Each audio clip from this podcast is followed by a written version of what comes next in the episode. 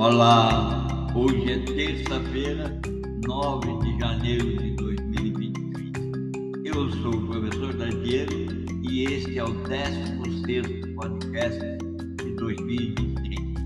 E eu vou falar sobre protagonismo.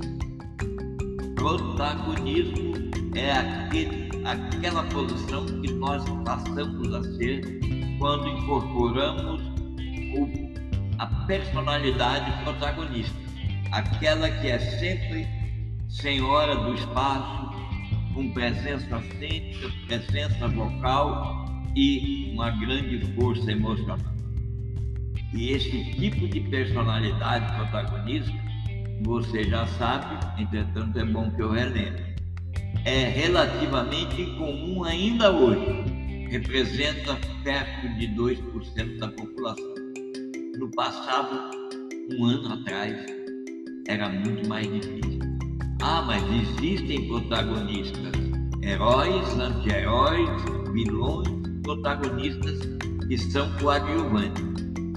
No, na lista de protagonistas de 2022, temos Barack Obama, John Cusack, Malala Yousafzai, Oprah. Agora, eu não estou aqui dizendo que são protagonistas heróis no Brasil de hoje, nós temos momentos interessantíssimos para estudar o protagonismo, classificá-los e, vamos dizer assim, encaixar cada personagem que está hoje tomando espaço, assumindo poder, governando o país, classificá-los, enquadrá-los, se eles são protagonistas, heróis ou anti-heróis, vilões ou coadjuvantes. Dito isso, eu vou começar com o nosso podcast de fato, porque eu quero que você saiba como abraçar a energia do personagem principal sem se tornar um vilão ou uma vilã. Para ser protagonista, sem alienar as outras pessoas, sem tornar-se vilão ou vilã, primeiro ato, pare de se comparar.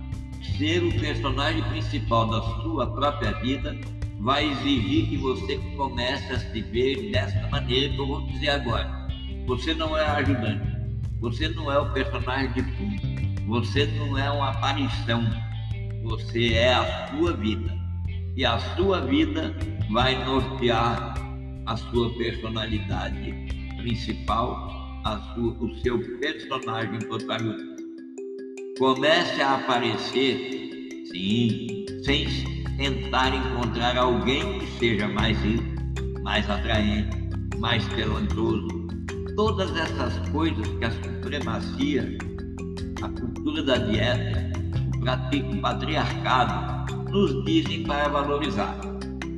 Sempre acredite, haverá alguém que tem mais ou menos do que você.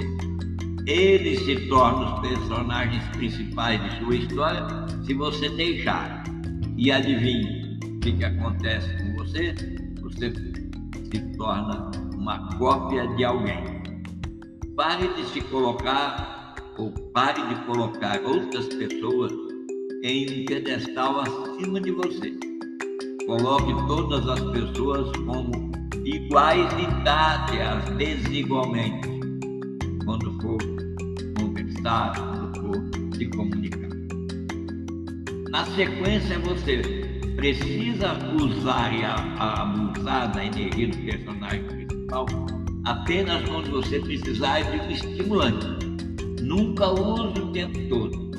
Em vez de considerar a energia do personagem principal como um estado constante de ser, pense apenas você vai usar essa ferramenta como um estilo daquele momento e permita-se captar essa energia todas as vezes que você estiver se sentindo menosprezado, inferior ou desvalorizado. Só nesse momento. Você pode usar também quando está preparando uma entrevista de emprego, quando está negociando com alguém, quando você está em contato com pessoas que você precisa ter um senso de validação que pode a contribuir para você projetar a sua força interior. Recapitulando, use a energia do personagem principal apenas quando precisar de um estimulante. nunca o tempo todo.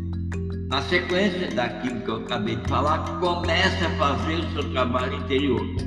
É preciso dar um passo atrás e examinar essa necessidade de controle, essa necessidade de ser amado, essa necessidade de ser necessário. Se você não examinar, corre o risco de criar um narcisista de você. As perguntas que você pode fazer: de onde vem essa necessidade minha? Quando foi que eu aprendi a fazer isso? Como isso me serviu ou me serve? O que realmente tenho medo de acontecer se não estiver sendo apreciado ou necessário? A segunda sugestão que eu lhe dou é esteja sempre atenta às outras pessoas que também estão se procurando ou procurando se, se tornar personagens principais ver a si mesmo como o personagem principal da sua vida, nunca deve descartar a sua capacidade dos outros de se, de se verem como personagem principal de sua vida.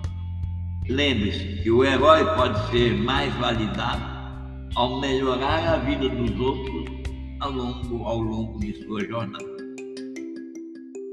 Considere sempre que você pode ser o personagem principal, mas existem personagens secundários.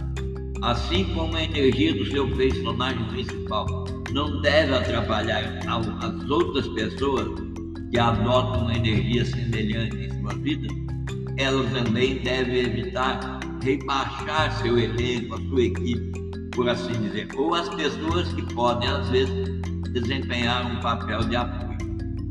Nossos relacionamentos eu, meu, seu, de toda a gente, vai prosperar quando podemos ter um equilíbrio entre nossas perspectivas e aquelas de outras pessoas. Mesmo quando você é o personagem principal, é essencial nunca perder de vista o valor da importância das, dos feedbacks que seus entes queridos te oferecem. E aí a minha sugestão é faça amizade, estreite amizade com pessoas da família e não da família, que podem até zombar de você, mas farão isso afetuosamente. E é essa conduta que vai te colocar em seu lugar fazer refletir mais e mais sobre o personagem que você está criando. Comece desde o primeiro dia a oferecer bondade e compaixão. Você já deve ter ouvido muitas vezes Entretanto, poucas vezes você ouviu alguém dizer o que eu vou dizer agora. Seja gentil consigo mesmo. Dê a você mesmo bondade e compaixão. Dê a si mesmo a força para você ser gentil consigo e dê a si mesmo compaixão. Use o seu personagem principal como uma prática de autocuidado centrar suas crenças pessoais pode assumir um significado particular como um ato de cura na sequência de qualquer situação que fez com que você se sentisse rejeitado ou invalidado. Às vezes você desiste e esse é ponto fundamental.